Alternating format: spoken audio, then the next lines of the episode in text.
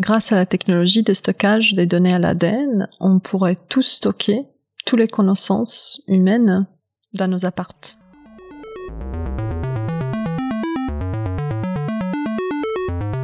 Savons, sachons chercher. Un podcast Science Infuse. So I hope your podcast has passion.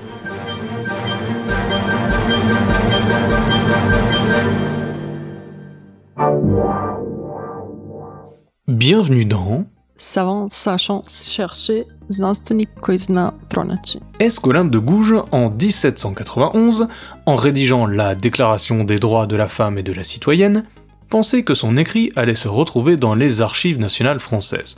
Peut-être. Mais sous forme d'ADN, j'en doute. C'est pourtant bien le cas depuis novembre dernier.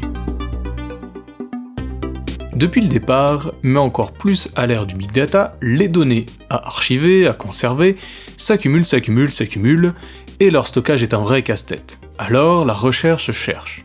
Une de ces solutions viendrait de l'utilisation de l'ADN comme support de stockage.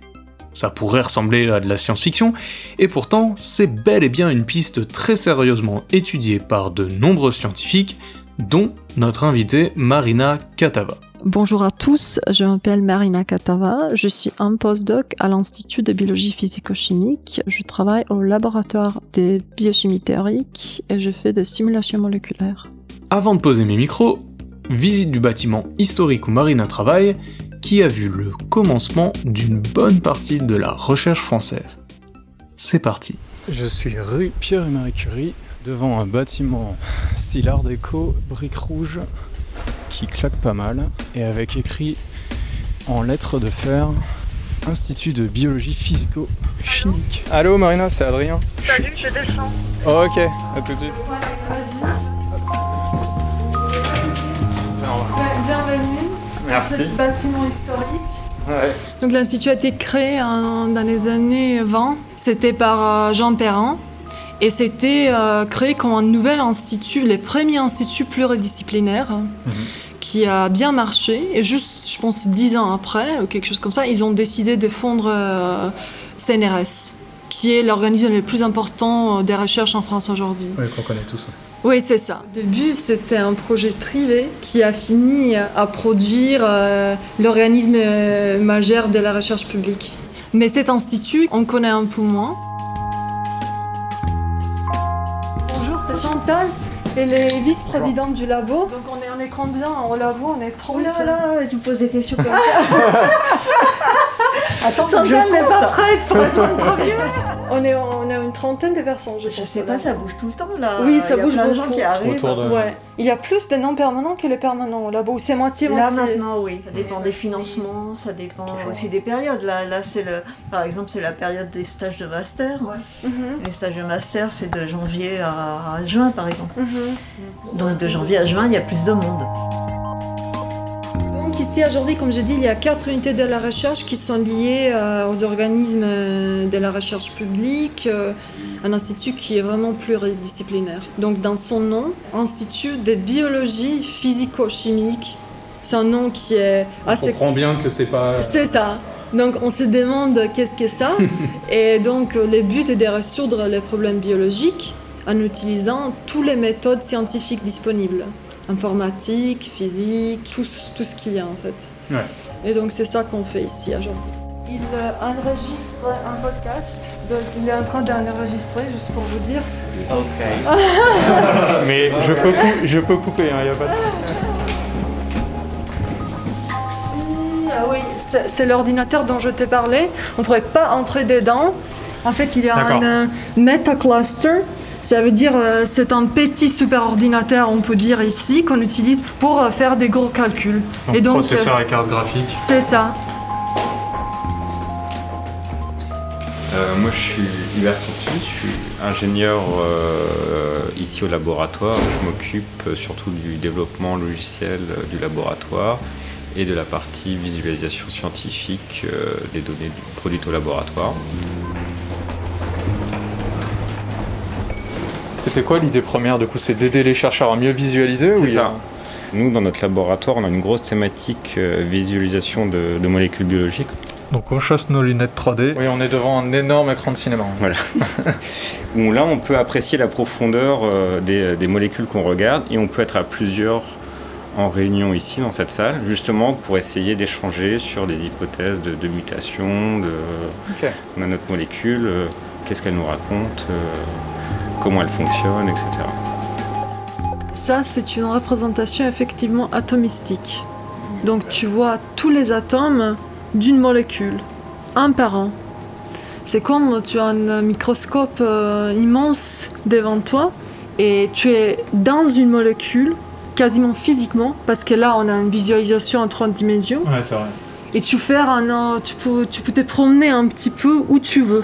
Et c'est ça qui est, qui est fascinant. Toutes ces molécules ont des pliures et des structures 3D qui euh, sont très importantes dans leur euh, fonctionnement. Et, euh, Et donc, il y a une différence énorme entre un objet que tu vois dans une photo en deux dimensions et un objet en trois dimensions qu'on est en train de regarder ici. Merci beaucoup. Merci beaucoup. pour cette présentation. Et donc, tu vois la différence entre les parties qui sont un peu historique. un peu historiques et les parties moches qui sont. Plus labo classique. euh, On est perdu. On n'est pas perdu.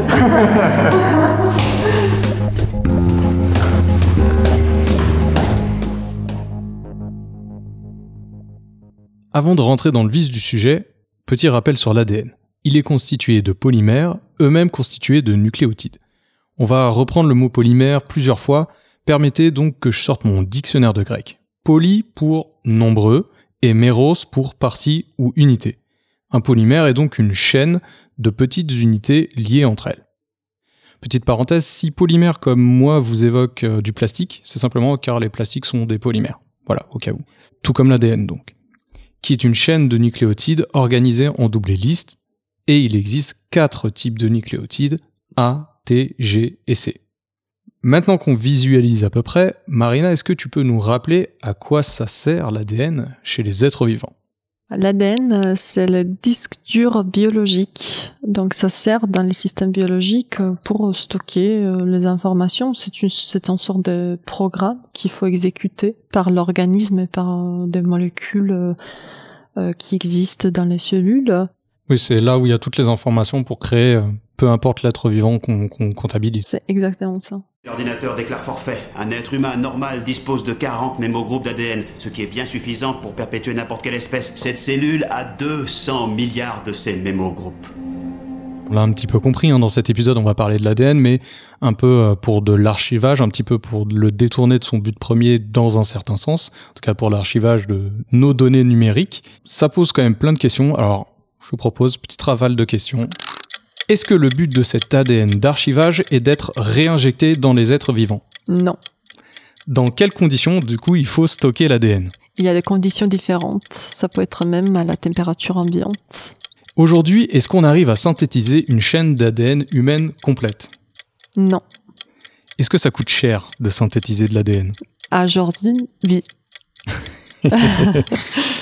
Et enfin, existe-t-il aujourd'hui un système informatique avec une mémoire biologique ADN Non.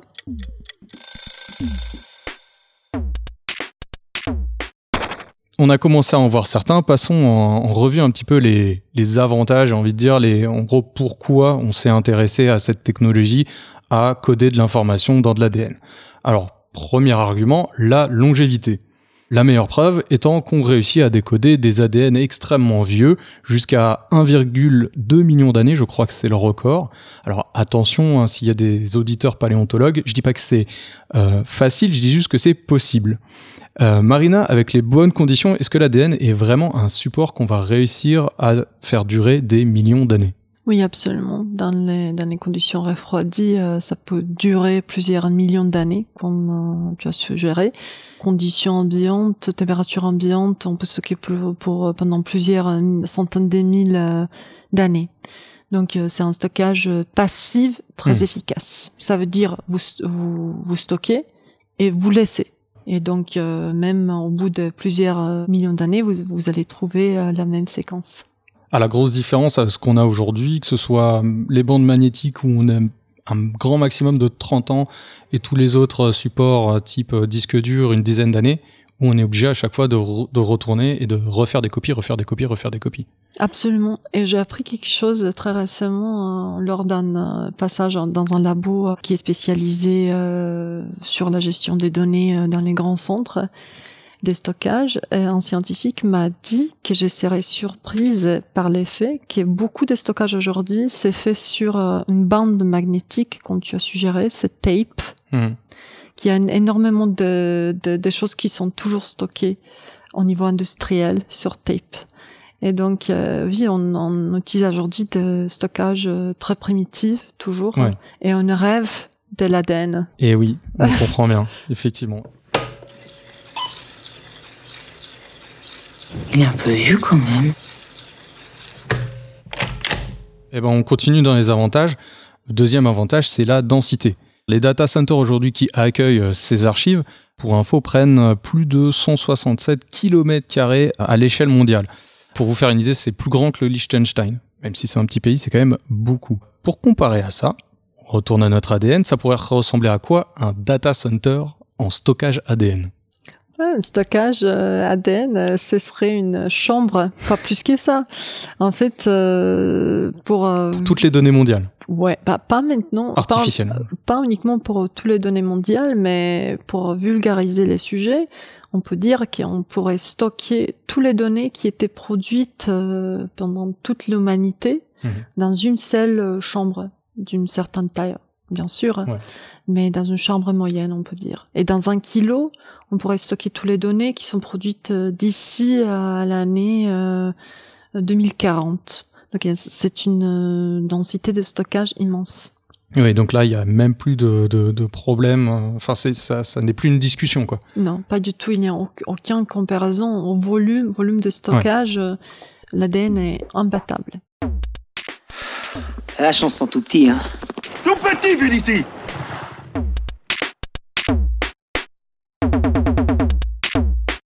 Et ben on arrive justement au troisième avantage qui est très lié au stockage, c'est la consommation électrique. Parce que là, donc, on parlait des data centers avec, on imagine bien qu'il y a une, forcément une consommation électrique. On estime autour des 2% quand même de la production d'électricité mondiale qui va pour ces data centers. Donc euh, là, l'ADN, on en a déjà un petit peu parlé. Pourquoi ça permettrait une réduction de cette énergie? La première chose, euh, l'espace serait plus petit. Même s'il devrait être ouais. Congeler, refroidir un espace qui est plus petit, ça coûte moins cher que refroidir Liechtenstein, comme ouais, tu as suggéré. Exactement. Donc une chambre versus Liechtenstein. Euh, oui, déjà on est ouais, bon. Ouais, déjà on est bon. Mais on peut aussi garder l'ADN en conditions ambiantes dans les capsules, et là on pourrait euh, euh, consommer encore moins. Donc en tout cas, on gagne dans les deux cas. Même si on refroidit, si on refroidit pas, on est gagnant.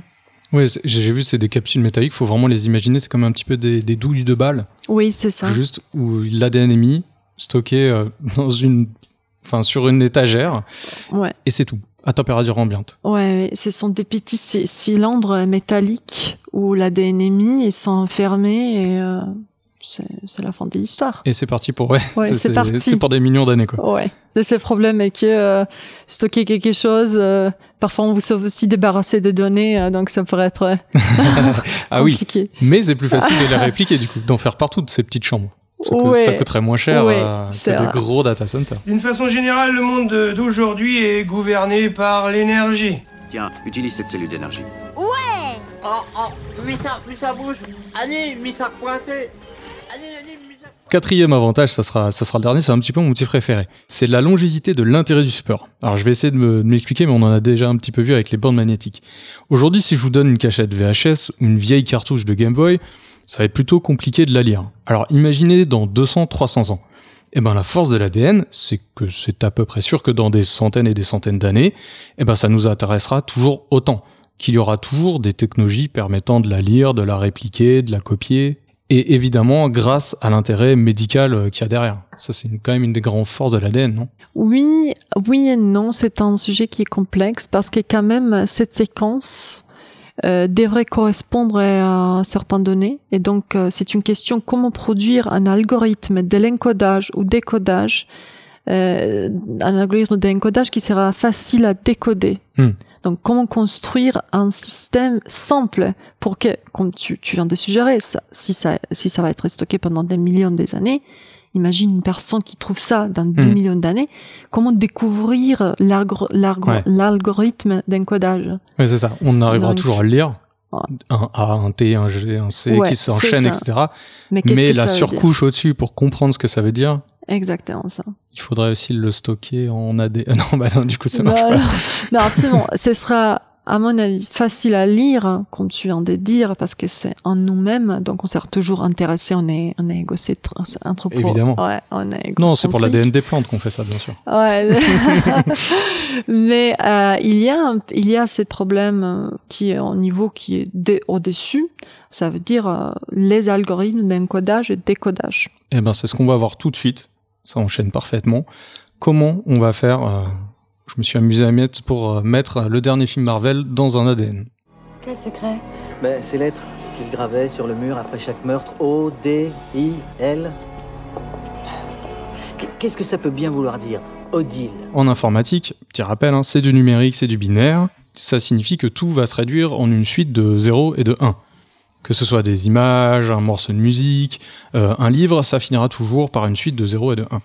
Comme on l'a déjà dit, l'ADN, c'est une suite de nucléotides qui s'enchaînent de type A, T, G ou C. Alors, est-ce que l'idée, c'est de décider arbitrairement, par exemple, que A et T valent 0 et que G et C valent 1, et hop, on a notre passage du numérique au biologique? Est-ce que c'est aussi simple que ça? Non, pas du tout. Il y a des algorithmes qui sont quand même plus complexes que ça. J'étais euh, récemment, je, je visitais un euh, labo de Marc Antonini. Il travaille exactement sur les algorithmes d'encodage dans l'ADN. Ils ont développé un algorithme où il n'y a pas besoin de passer euh, par euh, binaire. Donc euh, oui, c'est un algorithme pour stocker des photos. Et ils ont réussi de faire ça. Et donc, il n'y a pas besoin de, de, de faire euh, ce genre d'algorithme primitif où on euh, ferait... euh, un- c'est les niveaux les plus primitifs, on dirait. Ouais. Passer euh, vraiment dans Oui. une manière binaire. Ouais. Quand le but est de bénéficier d'un code qui est quaternaire. Ouais. Donc, on a quatre, quatre unités de base, on a quatre... euh, Oui, unité de base, ouais, ouais. ouais. Donc, euh, Donc c'est plus puissant que Ouais, le binaire où il y a juste le 0 et le c'est- 1. c'est exactement Là, on ça. a deux fois plus de possibilités. Eh, exactement Donc c'est mieux de les, exploiter, effectivement. Ouais. Et donc, le but n'est pas de faire un mapping direct. Le but est de, de dépasser ça, de faire des algorithmes qui sont plus efficaces. Et puis en plus, euh, moi j'ai vraiment simplifié ça un peu en faisant exprès parce que même en fait en informatique, quand on utilise des 0 et des 1, il faut qu'on ait des algorithmes avec de la redondance, des codes erreurs, tout à Mhm. l'intérieur, parce qu'on peut pas se permettre en fait quand on fait de l'archivage que un seul bit euh, contienne une information qu'on pourrait perdre, parce que aucun support, euh, que ce soit l'ADN ou une bande magnétique, n'est parfait. Il y a toujours un, un pourcentage d'erreur qui, qui va se passer. Et donc on peut pas se permettre qu'un bit ou un ATGC qui flippe et qui devient euh, l'un ou l'autre nous fasse perdre toute l'information. Donc on a toujours des algorithmes, et là c'est un domaine à part entière des sciences, qui vont nous permettre d'encoder ça et d'éviter que même s'il y a des petits changements, ce pourcentage d'erreur, on arrive quand même à retrouver notre information. C'est exactement ça. En fait, euh, le, but de d'éviter des erreurs, euh, en fait, de surcorriger les erreurs qui pouvaient provenir de la synthèse, comme par exemple délétion des unités de base, etc. Et comment faire un euh, algorithme qui est robuste? Avec ce nouveau support, parce qu'avec Ouais. l'informatique, on connaît, ça fait des années qu'on fait. Exactement. Mais là, on réutilise évidemment énormément. J'ai eu des papiers, euh, ça réutilise énormément ce qui s'est fait en informatique. Sauf que c'est quand même du, du- un nouveau support, c'est du biologique, donc des nouveaux problèmes arrivent. Et donc ça, c'est euh, plein de chercheurs qui sont, qui sont là-dessus. Ce que je cherche, c'est un droïde déchiffrant le langage binaire des cellules du vaporateur d'humidité. C'est une chance. Mon premier emploi a été la programmation des treuils à circuits binaires qui sont très voisins des vaporateurs de monsieur.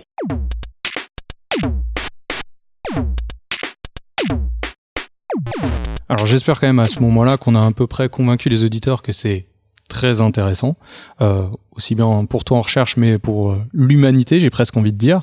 Euh, passons quand même aux limites de support. Aujourd'hui, pourquoi on n'a pas euh, des bibliothèques entières d'archivage qui sont écrites en ADN Euh, c'est très cher, c'est la première chose, mais euh, il y a des limites importantes sur tous les niveaux. l'encodage, il y a des limites, la lecture, il y a des limites. Il y a aussi une limite que personnellement je trouve très intéressante, c'est la longueur des chaînes, la longueur des chaînes ordonnées. Ça veut dire la, produire des chaînes qui sont longues et qui ont une séquence exacte. Aujourd'hui, ça nous pose un problème parce que il y a une euh, il y a une limite des 300 unités de base aujourd'hui. Ça veut dire vous pouvez créer des chaînes qui, qui contiennent pas plus que 300 unités de base où vous pouvez exactement contrôler la séquence. Donc imaginez si vous avez si vous avez un collier, un collier en perles et donc euh, chaque perle c'est une unité de base. Et vous pouvez avoir un collier avec 3 300 euh, de, de perles mais pas plus que ça. Hmm. Et pourquoi? Parce que cette chaîne, pendant, la, pendant les processus, euh, c'est un processus chimique aujourd'hui dans la plupart des cas. On va aussi essayer de faire euh, des choses d'une autre manière, des processus enzymatiques, etc. Mais aujourd'hui, dans la plupart des cas, ce sont des processus chimiques où les unités de base sont ajoutées une par une. Chaque fois, vous pouvez incorporer une unité qui est erronée au fil et à mesure, euh, vous continuez à synthétiser, mais vous avez tellement des erreurs que la séquence originale que vous voulez synthétiser n'est pas là. Hmm. Donc c'est ça, c'est une limite importante. Ah oui, c'est quand même une grosse limite. Donc vraiment, quand on part de zéro et qu'on crée de l'ADN euh, complètement artificiel, c'est jamais plus de 300 d'ATGC qui, qui, qui s'accumulent. Si on voulait vraiment faire synthétiser des, d'énormes stockages, on faudrait travailler que avec des petites branches de 300, petites entre, entre guillemets. Aujourd'hui, oui, c'est les cas. Si les méthodes euh, de synthèse de l'ADN vous intéressent, il y aura un ajout à cet épisode, un focus sur comment justement on crée de l'ADN à partir de rien. Pensez à vous abonner pour ne pas le rater évidemment. si on se projette un petit peu dans le futur, on a vu que quand même beaucoup de limites là, les vitesses d'écriture, euh, de lecture, etc., qui sont pas encore parfaites, et la longueur évidemment. Mais si on se projette plus tard et qu'on imagine que tout ça est un petit peu résolu, qu'on arrive à faire des brins plus grands et tout, qu'est-ce qui restera quand même euh, une difficulté, euh, un désavantage intrinsèque à cette, à cette technologie? Un désavantage aujourd'hui qui pourrait durer même dans l'avenir et comment faire d'ADN un système de stockage dynamique? Aujourd'hui, on est parfaitement capable de stocker, mais pour retirer vite l'information qui est stockée, ça nous pose un petit souci quand même. Dans un ordinateur, vous avez la lecture de système de stockage qui est très vite Hmm. parce que souvent vous voulez ouvrir une nouvelle page, vous voulez ouvrir une photo ou euh, passer à une autre application, donc il faut que ça soit assez rapide. Et là, si vous voulez lire l'ADN, on parle des airs, euh, donc euh, c'est pas. Hmm. Je ne pense pas qu'aujourd'hui les utilisateurs ont, ont autant de patience. C'est pour ça qu'on parle depuis le début du podcast d'archivage et de stockage, parce que effectivement aujourd'hui, même avec beaucoup d'imagination et beaucoup de chercheurs et de cerveau, ça paraît dur de remplacer tout le stockage en ADN. En tout cas, c'est pas vers là que tend cette technologie. Bah, il y a aussi l'effet, il faut être conscient que la plupart des données, on pourrait dire euh, 80% des données n'est jamais, quasiment jamais accédées. Donc ça s'appelle euh, cold data. Mm. Ce sont des données qui sont produites, on produit énormément, ouais, données froides. On produit énormément des données qu'on n'accède jamais. On est très attaché à nos données, par exemple les photos des vacances, etc. Ouais. Mais on les regarde jamais. Mais si tu si tu me dis euh, efface euh, tes photos que je regarde jamais en tout cas, euh, je vais te dire non, euh, je préfère les garder. Et je peux pas dire pourquoi parce que peut-être un jour euh, j'ai cherché une photo quelque chose comme ça. Oui, ou les Et donc- textes fondateurs, il y a aussi des choses Ouais. par, par- par rapport à l'humanité, etc. C'est vrai qu'on a Ouais. juste besoin de les stocker, on n'a pas besoin de les lire. Exactement ça. Il y a les textes légaux, euh, il y a énormément de données qu'on ne veut pas accéder tous les jours euh, Mm. dans une manière dynamique, ni tous les airs de nos vies, Mhm. mais qu'on aimerait bien stocker euh, pour une période assez longue. Et donc, c'est à cause de ça, c'est vraiment la vaste majorité des données. Et cet euh, type de stockage reste très utile pour ça. C'est vrai que quand j'ai fait mes recherches pour ce podcast, c'est un truc qui m'a étonné. Oui, effectivement, j'ai vu entre 70% et 80% de, de quand on prend vraiment les données mondiales qui sont des données froides. Donc vraiment juste des données stockées. Donc si déjà, parce que là on a l'air de dire, oh mince, on va pas faire d'ordinateur avec, mais si déjà on peut résoudre 80-70% de, de données mondiales en ADN, euh, waouh, ça serait déjà pas mal. C'est exactement ça. Donc euh, ouais, je pensais pas que c'était autant moi, je pensais que c'était un peu moins. On, on, on, crée beaucoup de contenus, tout le monde, oui. sans s'en apercevoir en fait. Et cette contenu euh, n'est pas peut-être très utile. c'est joli, joliment dit.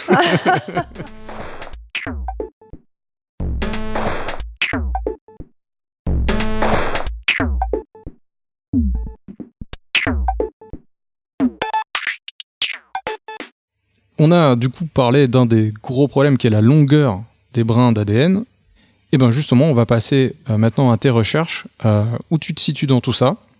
Mais avant ça, ton domaine, c'est la biophysique. Compatus. Ah ben je vais la refaire. ton domaine, c'est la biophysique computationnelle, donc qui n'est pas un mot euh, classique, au CNRS. Qu'est-ce qui se cache derrière? Qu'est-ce que c'est que ce, ce domaine-là? Il faut, il faut donner des, des titres complexes. ça fait rêver. Ah, c'est ça, c'est juste pour. Euh... c'est la spécialité de tous les scientifiques. Euh, Qu'est-ce qui se cache euh, derrière euh, biophysique computationnelle? C'est un domaine pluridisciplinaire qui rassemble toutes les disciplines scientifiques, biologie, physique, chimie et informatique, dont ça sert pour produire des algorithmes numériques. Et donc c'est une domaine intéressante parce que dans ma quotidienne, euh, c'est dont je me sers le plus souvent, c'est l'informatique. Forcément, oui. J'écris les codes, j'ai des bagues, etc. Tandis que toute la science, c'est plutôt la physique et la chimie. Les problèmes restent biologiques. A priori, il doit y avoir un peu de tout, quoi. Eh ben, on n'a qu'à prendre un petit peu de tout et puis on picore. Hein? Plongeons dans ta recherche un de tes sujets, hein, c'est pas le seul, mais c'est euh, la longueur de synthèse des, euh, longues chaînes d'ADN. Toi, ce que tu vas faire, c'est tu vas te concentrer sur de la simulation, tu nous l'as dit, hein, beaucoup d'ordinateurs, pour réussir à trouver les conditions qui permettraient de synthétiser des brins d'ADN plus longs. Est-ce que c'est un peu ça l'idée? Oui, c'est exactement ça l'idée. On utilise euh, ce qu'on appelle les expériences numériques. Qu'est-ce que ça veut dire? Ça veut dire qu'on décrit dans une manière fidèle les systèmes biochimiques. On les met dans un ordinateur et on fait des simulations dans des conditions différentes euh, que on pourrait après tester potentiellement au laboratoire. Oui, il y a toujours cette idée que tu simules pour que plus tard on puisse le faire en réel, que des biologistes puissent le faire en réel, in vitro, avec de la vraie ADN, j'ai envie de dire. Absolument. La simulation a deux idées. Une idée, voir quelque chose macroscopique dans un laboratoire euh, biochimique, l'observer, mais ne pas les comprendre. Et donc, on peut utiliser les simulations pour essayer de comprendre les mécanismes derrière euh, euh, quelque chose qu'on observe dans une manière macroscopique au labo.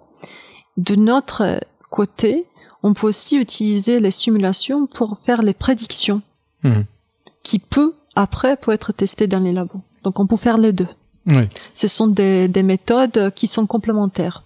Donc la numérique, les simulations et les expériences euh, dans les labos, c'est complémentaire. Il n'y a pas de compétition. On a les mêmes buts. Donc euh, on euh, c'est une c'est un dialogue, un échange des idées et des techniques euh, avec les mêmes buts. Oui, c'est-à-dire que toi, tu peux leur donner des idées pour aller vers un, une expérience qui va mieux marcher, et en même temps, toi, tu as besoin aussi de leur expérience à eux pour avoir des conditions les plus réelles possibles chez toi. Absolument. En simu.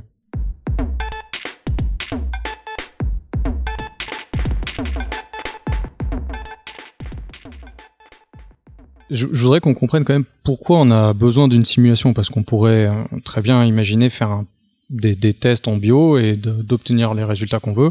Pourquoi on a besoin d'essayer de, de, recréer le réel, entre guillemets, en simulation informatique Parce que dans des conditions expérimentales, on mesure une quantité. Par exemple, on mesurait la taille d'une molécule quelque chose assez simple. Pas, pas, pas assez simple, mais bon.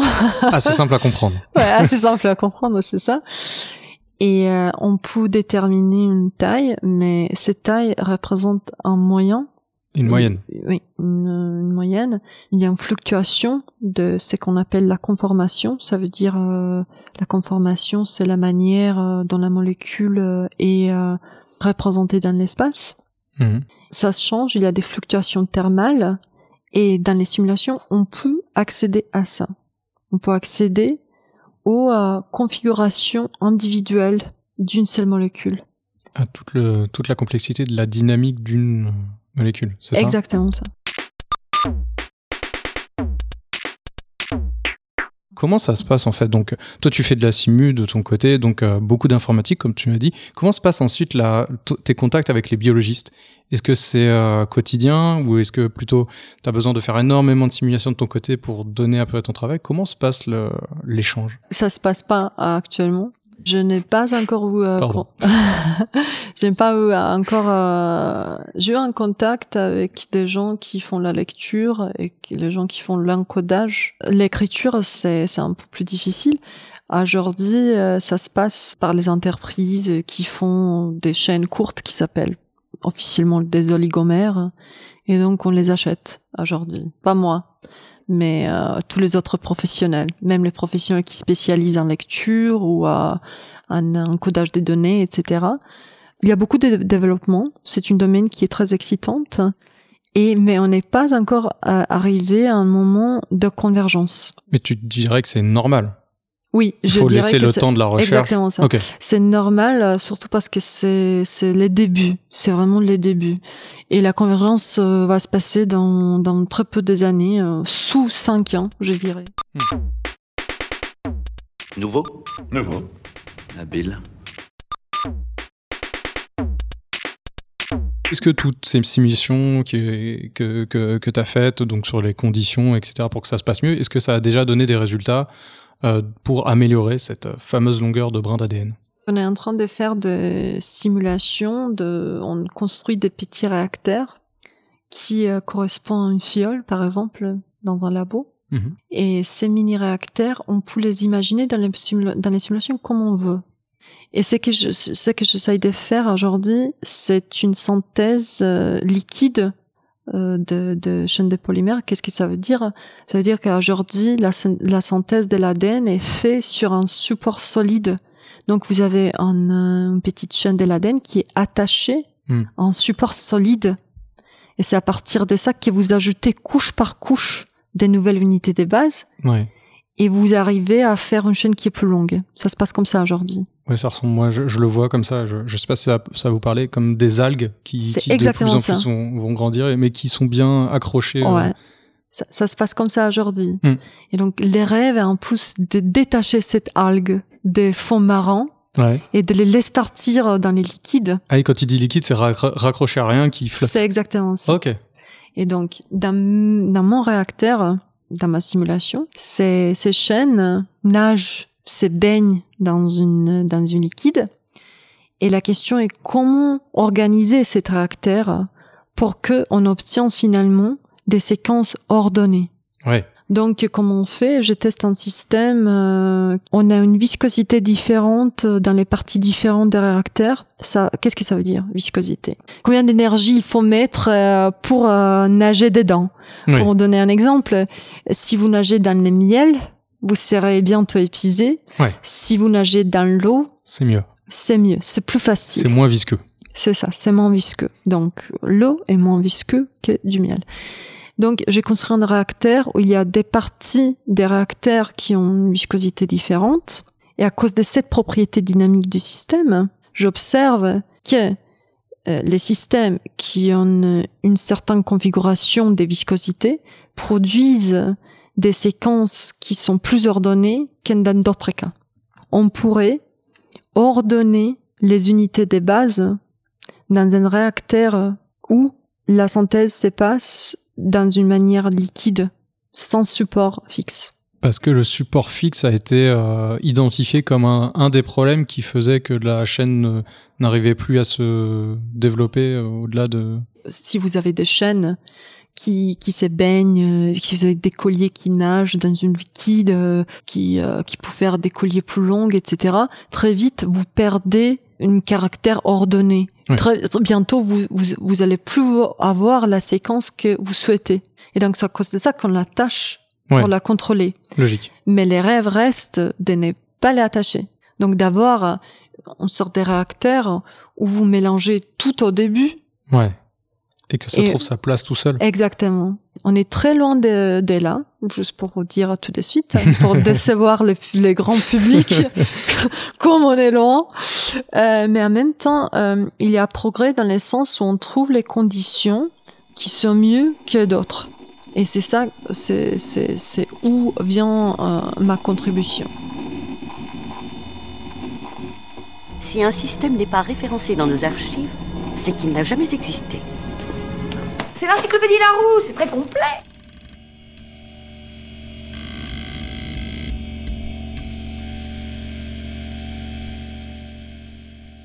Le génie de la lampe Si j'étais un génie de la lampe et que je pouvais te donner une connaissance, laquelle tu choisirais? Oh là là. Bah, je dirais euh, un truc classique, euh, science-fiction, genre qu'on voyageait dans le temps, euh, quelque chose comme ça. Ok. Je pense que ça me permettrait de faire tout ce que je veux à partir de là. Parce que s'il y a un truc que je ne comprends pas, euh, je changerai l'époque et euh, je trouverai la réponse euh, dans 1000 ans ou euh, dans 50 ans ou un truc comme ça.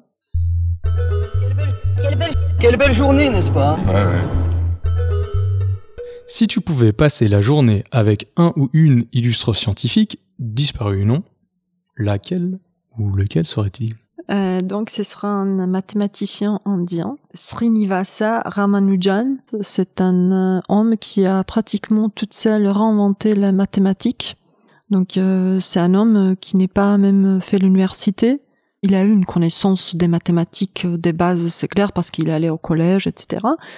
Mais à partir de ça, il a réussi à refaire euh, des problèmes qui sont très durs en mathématiques toute seule dans une manière euh, originale. Et en plus, il a réussi à produire euh, des résultats originaux. Et dans un moment, il était ramené à Cambridge, etc. Il est mort très jeune. Je pense qu'il a eu une trentaine d'années, pas plus que 32, 33. Ah oui. Il était très religieux, il était euh, hindou. Il a en fait une sorte pour dire que ça a été quasiment le dieu qui lui a, qui a découvert tout ça. Mais ça reste une personne euh, géniale. Et on, on parle de quelle époque à peu près là? Donc il est né, c'était la fin du 19e siècle, il est mort euh, tôt dans le 20e siècle. Bah du coup, oui, d'accord. Son histoire est fascinante. Là, je viens de le simplifier. Ses cahiers Mhm. dans lesquels il a écrit, c'est gardé, etc. C'est c'est quelqu'un de très fascinant. Ah oui? Ah, c'est marrant comme anecdote. euh. Aurais-tu une anecdote amusante hein, qui se serait passée durant tes recherches? Oui, j'ai une anecdote, euh, on peut dire aujourd'hui amusante. Oui, d'accord. Avec le recul? J'étais en thèse, j'étais en troisième année qui est stressant. C'est une année qui est stressante. Donc la dernière année. La dernière année, oui. Et euh, on était en train de d'écrire un article qui est qui était très important pour moi. On était presque fini, vraiment. On a voulu les passer aux autres scientifiques qui ne sont pas dans notre labo, etc. Mhm. Et j'ai découvert euh, que j'ai fait une erreur euh, tout début de mon analyse, que je n'ai pas du tout bien analysé les données. Et l'article était euh, quasiment fait. Basé sur. euh, basé sur ça. euh, sur ça, sur euh, Ah. ces données que j'ai mal analysées. Et c'était vraiment vraiment la première étape de l'analyse. C'était pas même l'analyse, c'était la chose qui vient avant l'analyse des données. Ouais, c'était la fondation de. C'est ça. même quoi. C'était un courriel qui était difficile à écrire à mon chef de projet parce que on investit tellement d'efforts pour Ouais. essayer de comprendre les données, etc., d'écrire un article dessus. J'étais très efficace, j'ai tout réanalysé, ça s'est très bien fini. Et je suis très contente en fait parce qu'on on aurait pu facilement euh, l'envoyer. Ouais. Et aujourd'hui, un problème majeur euh, dans les sciences en général, c'est la reproduci- reproducibilité. Ouais. Il n'y a aucune agence qui va prendre votre article scientifique et qui va essayer de le reproduire. Donc vous pouvez faire euh, des erreurs innocentes Ou pas innocent dans certains cas. ou, ou pas innocentes, c'est vrai. Là, ça a été complètement innocent. On fait un euh, travail rigoureux chaque fois pour essayer d'éliminer ce, ce, ce genre d'erreurs. Mais là, j'étais étudiante. Je pense que ce sont des erreurs classiques. C'est, courageux de raconter ça.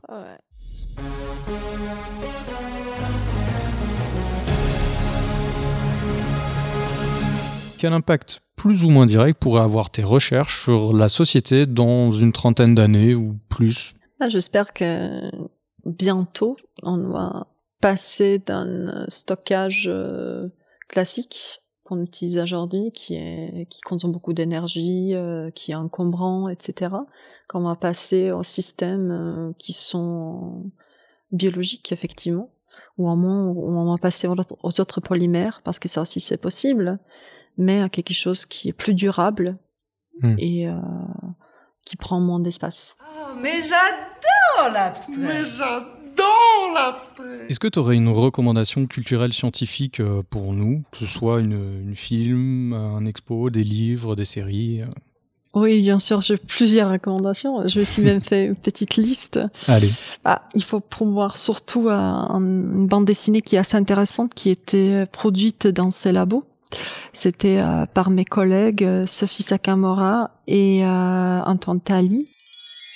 Et j'ai eu la chance de croiser Sophie pendant la visite. Et donc on a fait voilà un, un livre qui présente les protéines euh, avec des dessins, euh, avec des blagues. Donc on a une illustratrice qui nous a redessiné les molécules de manière un petit peu plus euh, attractive que ce qu'on voit dans les. dans- voilà, fait un truc très kawaii. Et puis il manque juste une petite licorne euh, et tout. et- Parce que le constat c'était ouais tout le monde sait ce que c'est que l'ADN, il y en a que pour l'ADN. euh, hein, Oui, et, c'est euh, vrai. hein, ouais mais non.